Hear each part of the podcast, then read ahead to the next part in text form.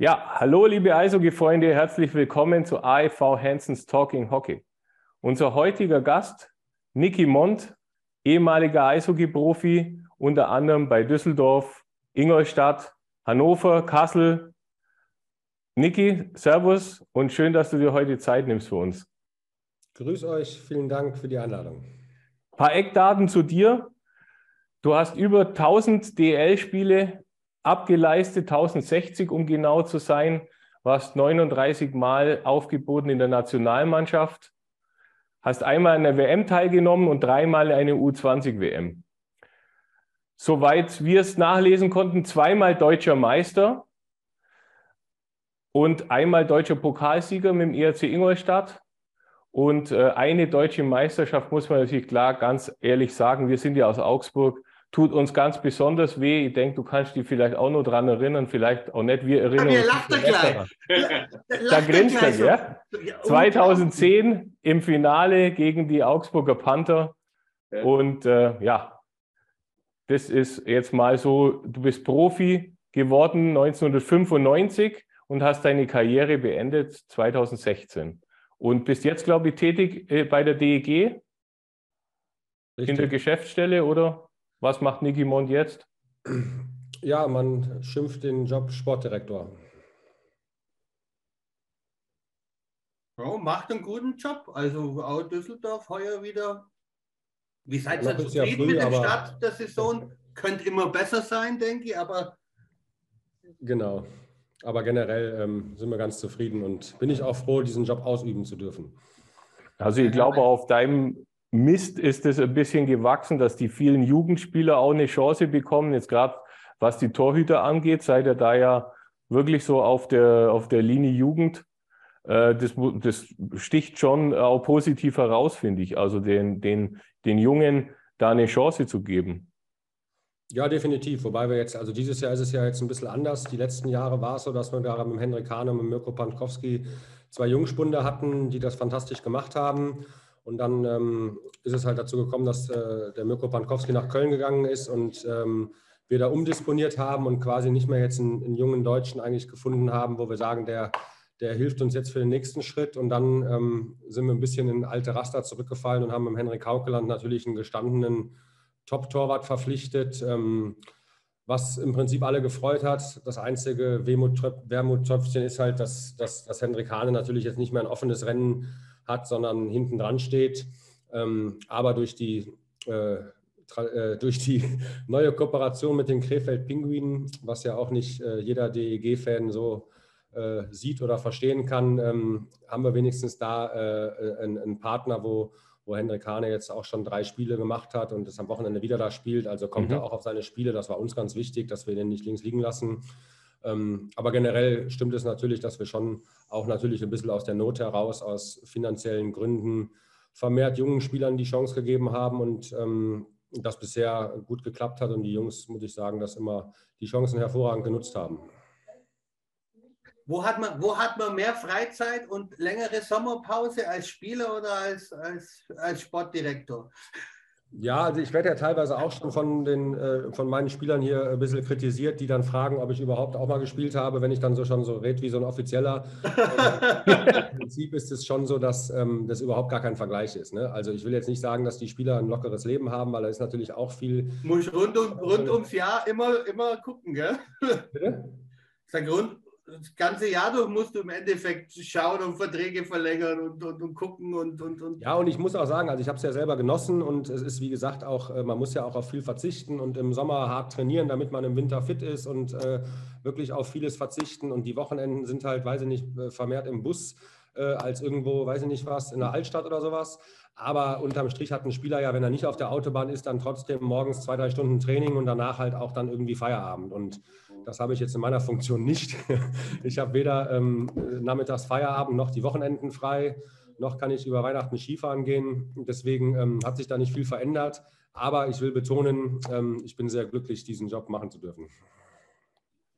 Wie ist es jetzt, wenn man als Funktionär noch weiter unterwegs ist?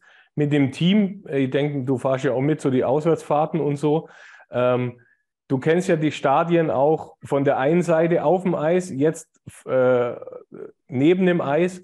äh, das sind ja doch gravierende Unterschiede. Nimmt man da als Funktionär jetzt das Publikum oder die Stimmung im Stadion anders wahr als auf dem Eis oder ist es dann ähnlich oder wie kann man sich das vorstellen?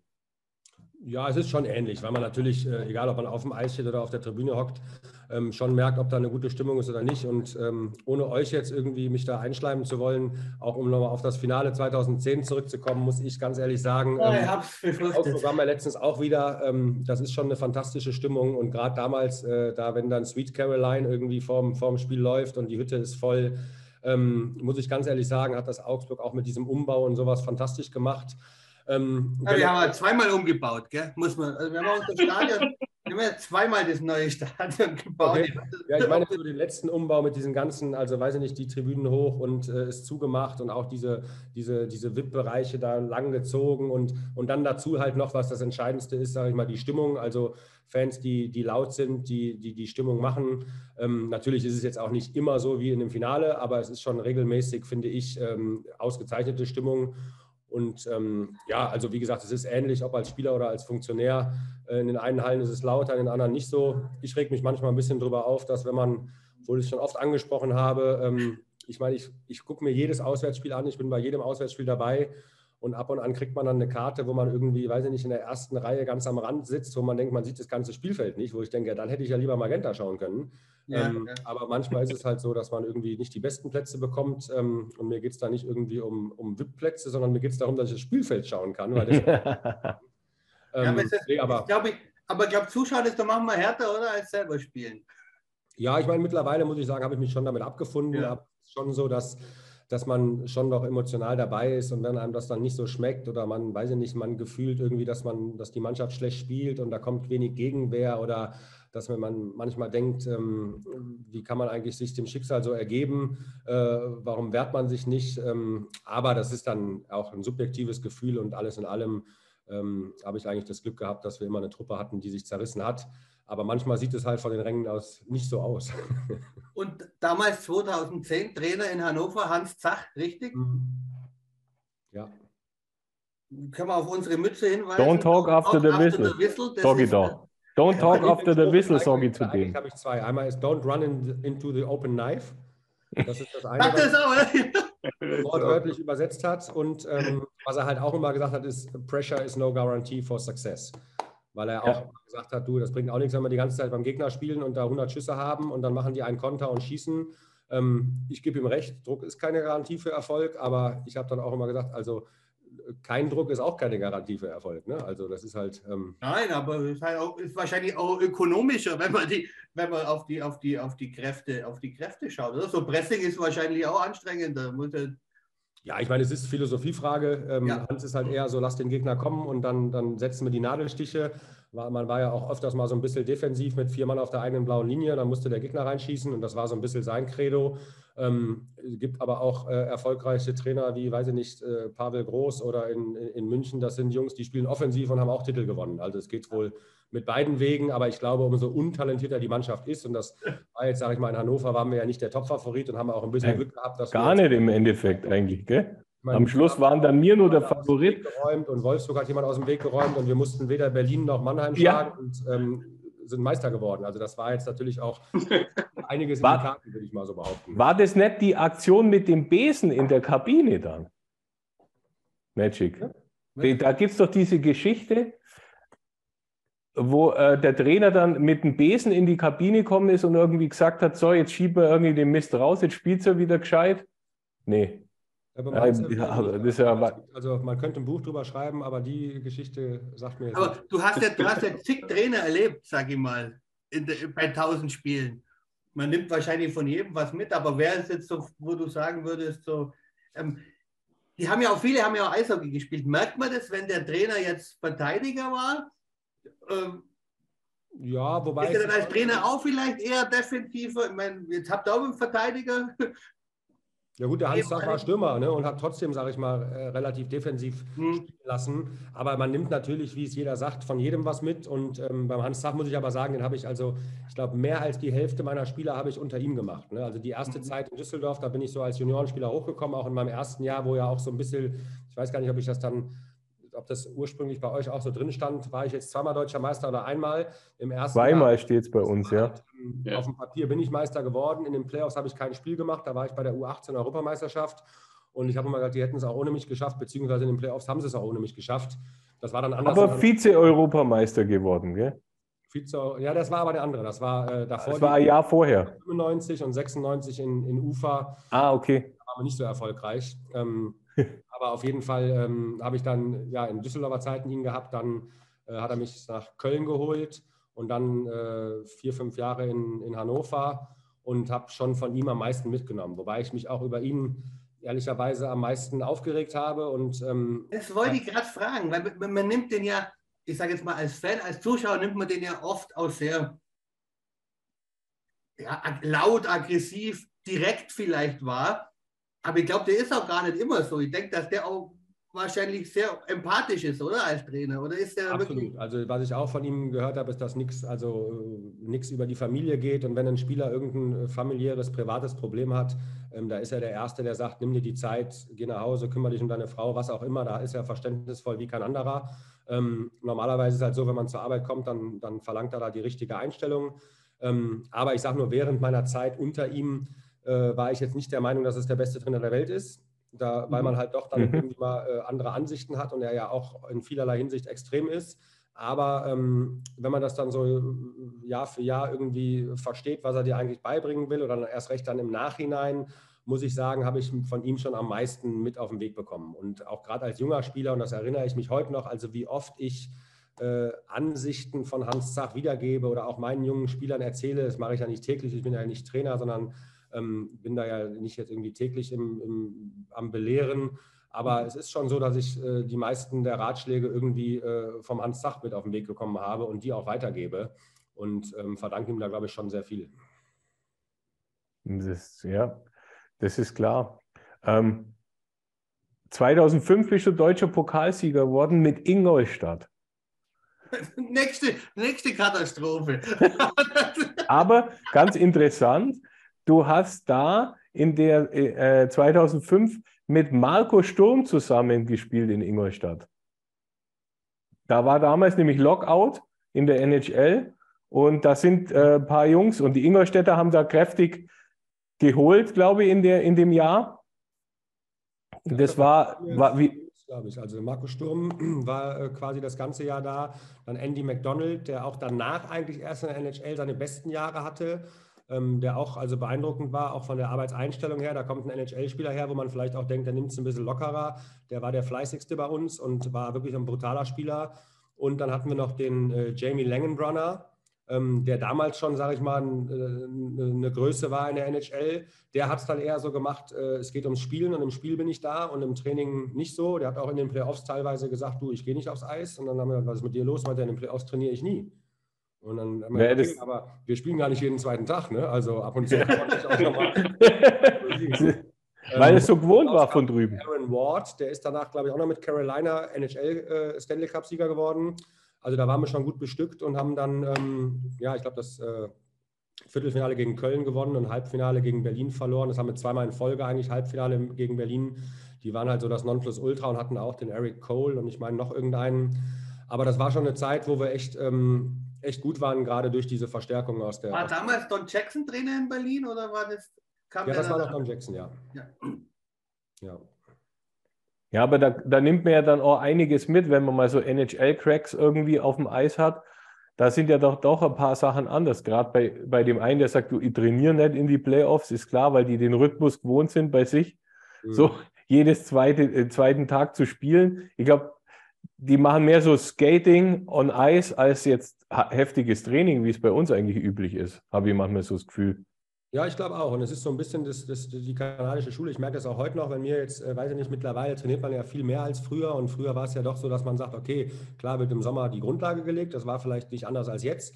Aber in der Saison war es dann doch eher so, ähm, dass man einen Trainer hatte und der hat sich ums Eistraining gekümmert. Und wenn jetzt jemand vorher noch sich warm gemacht hat oder ein bisschen Gymnastik gemacht hat oder nachher ein bisschen aufs Fahrrad gegangen ist, dann hat man das halt gemacht aus freiwilligen Stücken heraus.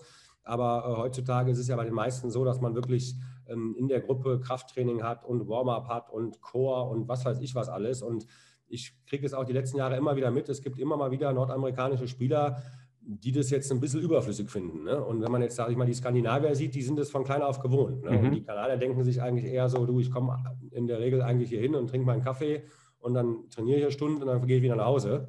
Ähm, und ist das so ein bisschen mehr der, also ich sage mal, Kanadier sind da ein bisschen mehr oldschool, äh, Spiele sind wichtig und das Off-Ice-Training ist nicht das Wichtigste. Ähm, und da gibt es schon gewisse Unterschiede, wobei also, es mittlerweile Die Skandinavier sind da, sind da tougher, oder? Bitte? Die Skandinavier sind da. Äh, die kennen, glaube ich, das einfach von, von klein auf, dass es ein anderer Arbeitsumfang ist. Dass es halt. Es ist, äh, wir hatten letztens mit Michi Wolf. Dann eine Stunde vorher, dann eine Stunde und dann nochmal eine Stunde.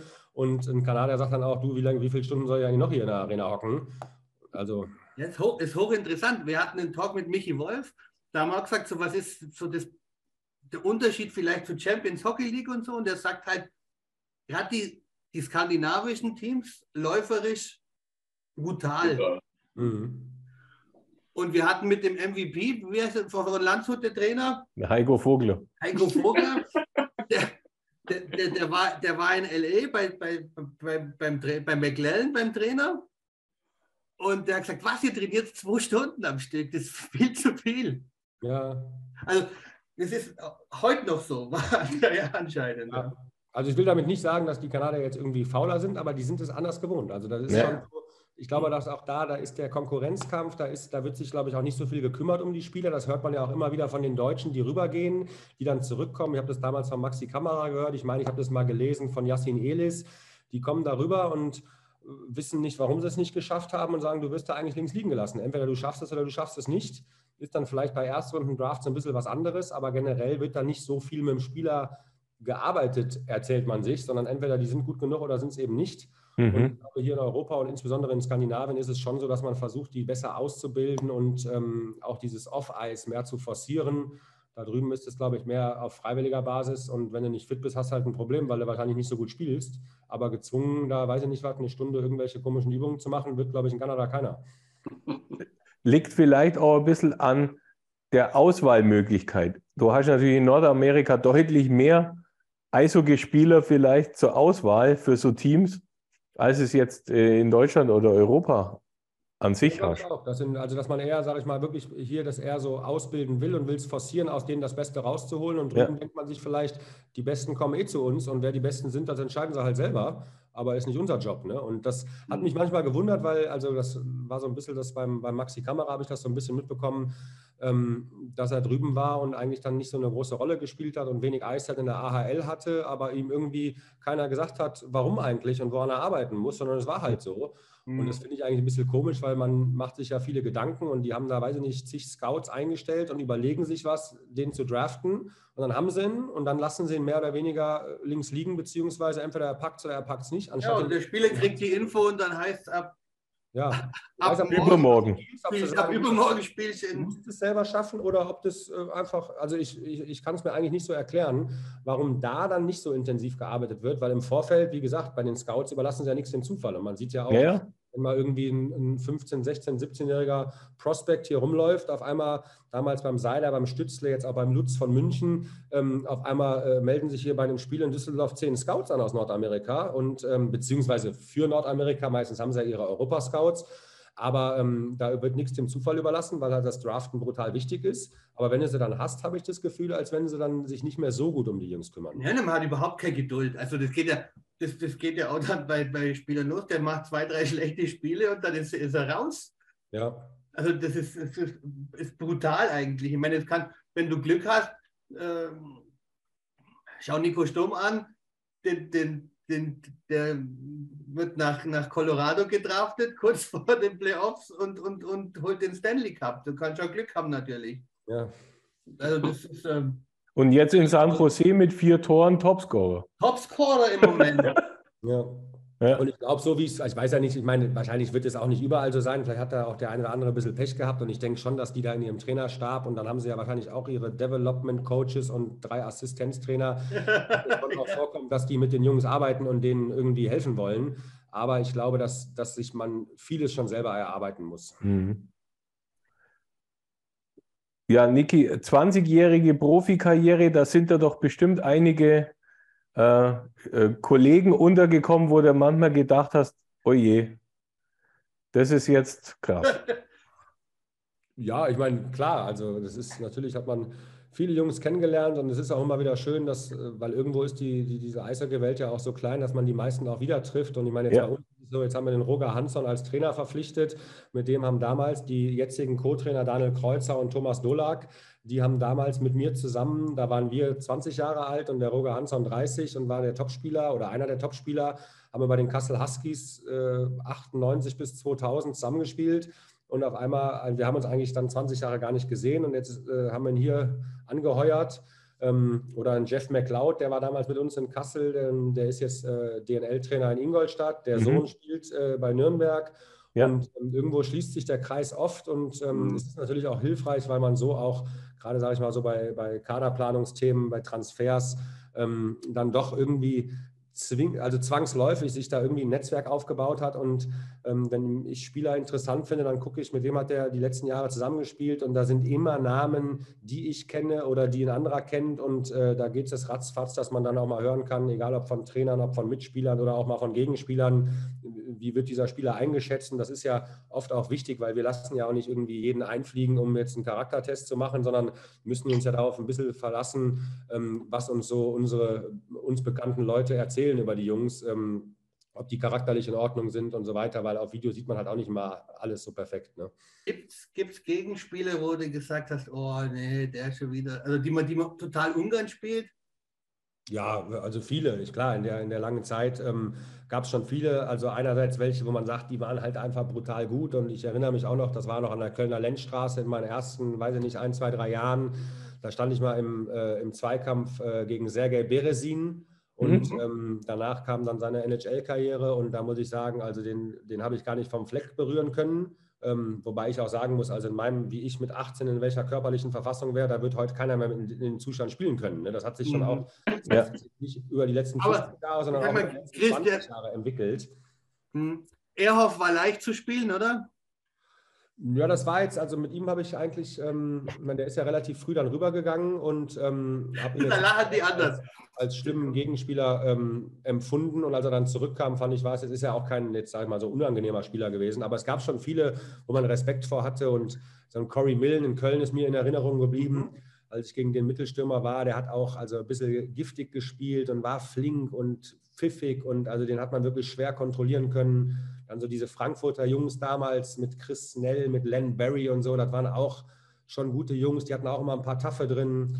Ähm, also da gibt es klar viele, wo man sagt, die waren richtig stark, ähm, einige, wo man sagt, wow, die waren richtig hart. Ne? Also da hat man schon, schon viele. Einige, wo man sagt, so ein Arschloch wahrscheinlich, aber wir nennen keinen Namen, aber die gibt es bestimmt auch, oder? Ja, gerade als Gegenspieler, wobei da habe ich auch die Erfahrung gemacht, dass das dann oft so ist. Das habe ich eigentlich mit Thomas Brandl zum Beispiel erlebt. Den habe ich als junger Spieler als Gegenspieler gehabt und habe gedacht, was ist das für ein Vollidiot, was ist das für ein Idiot?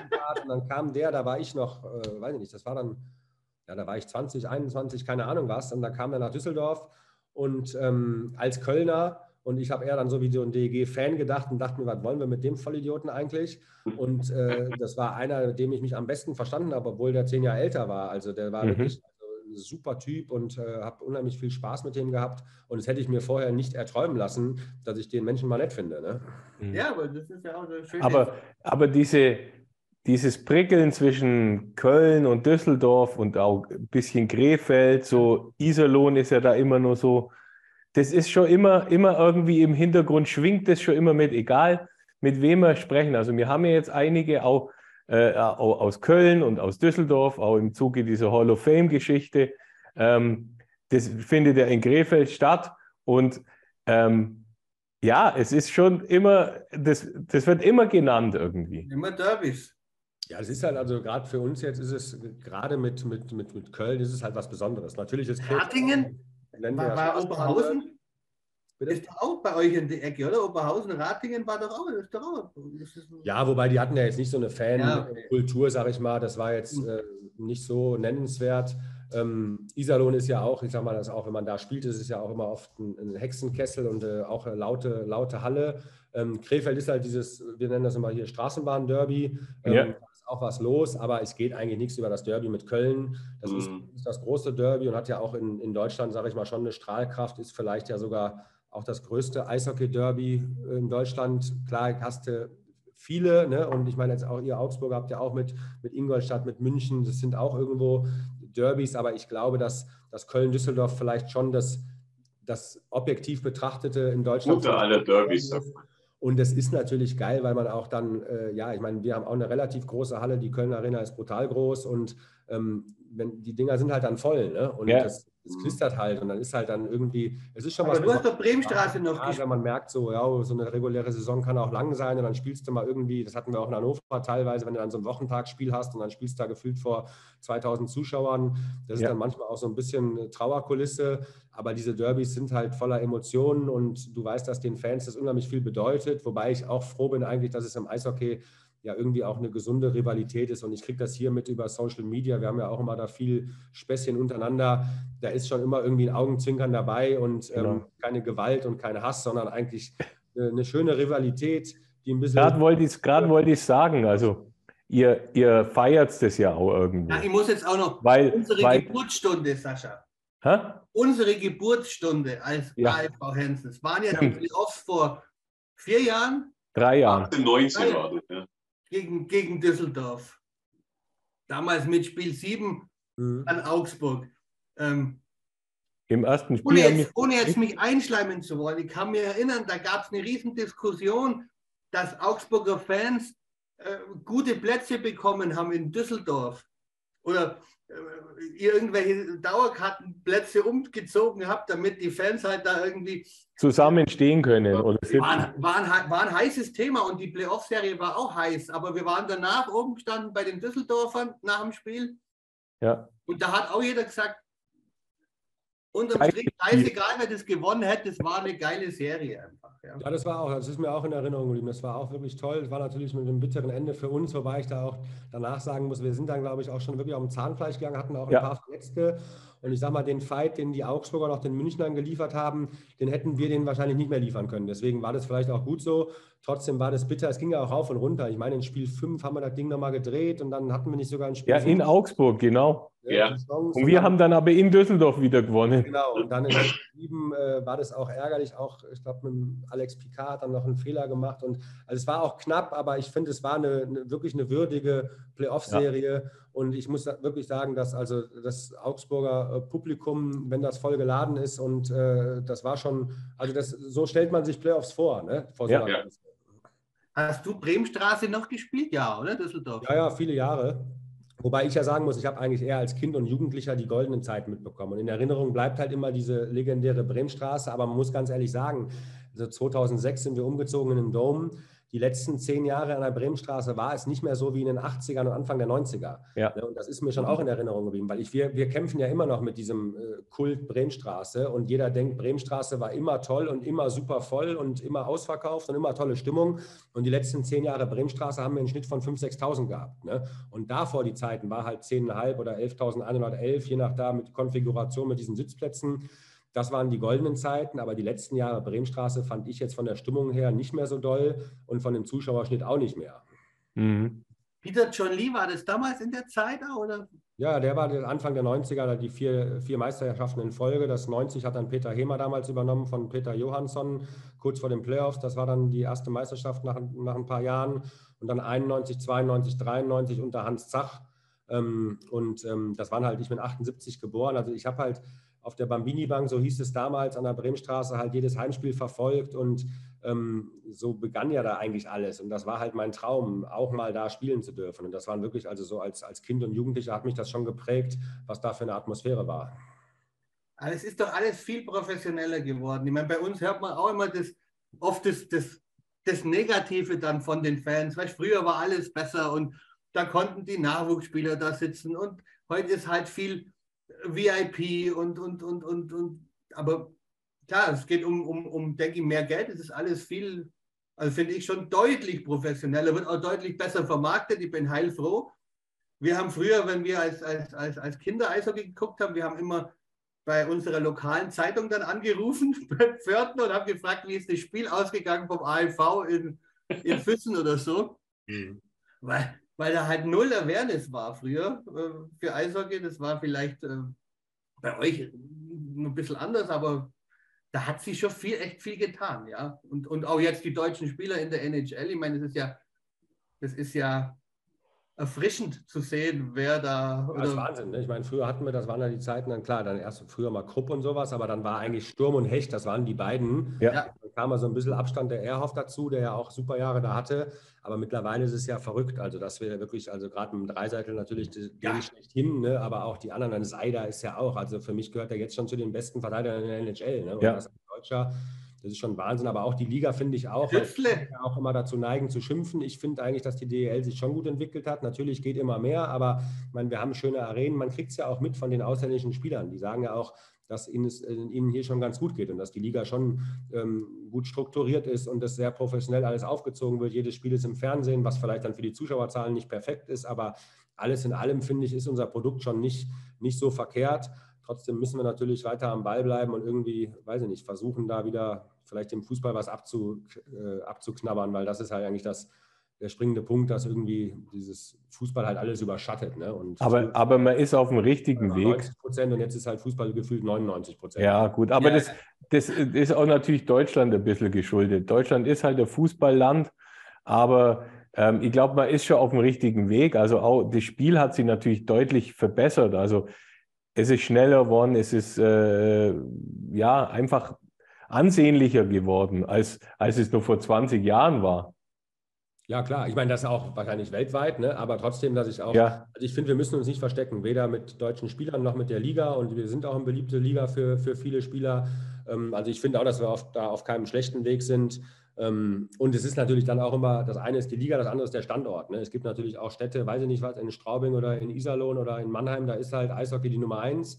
Hier war es halt früher so, da waren wir mal vor der Fortuna und jetzt ist es, obwohl die Fortuna zweite Liga ist, haben die trotzdem immer deutlich mehr Zuschauer als wir. Ne? Mhm. Aber vor Corona hatten wir auch einen Schnitt von 9000. Das ist ja jetzt auch nicht total schlecht. Ne? Ja, aber jetzt die Killerfrage an den Düsseldorfer. Leon Dreiseitel, wenn der den Stanley Cup gewinnen will, muss er dann weg aus Edmonton? Also ich glaube nicht. Ähm, weil ich finde, die NHL ist, also ich finde es ja verrückt auch, dass mittlerweile die DEL so ausgeglichen ist, ne, dass es auch ja wirklich keine Floskel ist, sondern Fakt ist, dass jeder jeden schlagen kann. Und das sieht man ja wirklich auch, also jeden Spieltag. Und dass es doch schon nah beieinander ist. Und dass eigentlich äh, höchstens ein, zwei Mannschaften mal einen Schnitt von über zwei haben und normalerweise keine von unter eins und das am Ende des Tages, weiß ich nicht, wenn du 60 Prozent der Punkte holst, bist du wahrscheinlich in den Top 6 und wenn du 40 Prozent holst, dann bist du halt irgendwie unten drin. Und das ist ja nicht so, ähm, du verlierst 90 Prozent der Spiele oder gewinnst 90 Prozent der Spiele.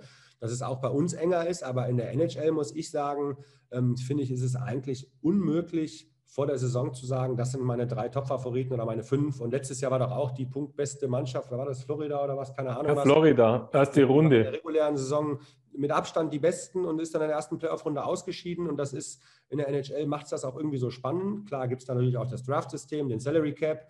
Aber ähm, da finde ich, ähm, also ich finde, dass Edmonton das auch äh, ohne weiteres schaffen kann. Und ähm, woran es dann genau liegt, weiß ich nicht. Manche haben mal gesagt, der Defense die Offense gewinnt Spiele, aber die Defense gewinnt die Meisterschaft. Ja, nur ich frage mich ja, wird das nicht der General Manager von Edmonton auch wissen und daran arbeiten? Und ich, ich weiß es nicht. Das, das Einzige, mal, auf was man sie in der NHL verlassen kann, ist, dass Toronto. Ja.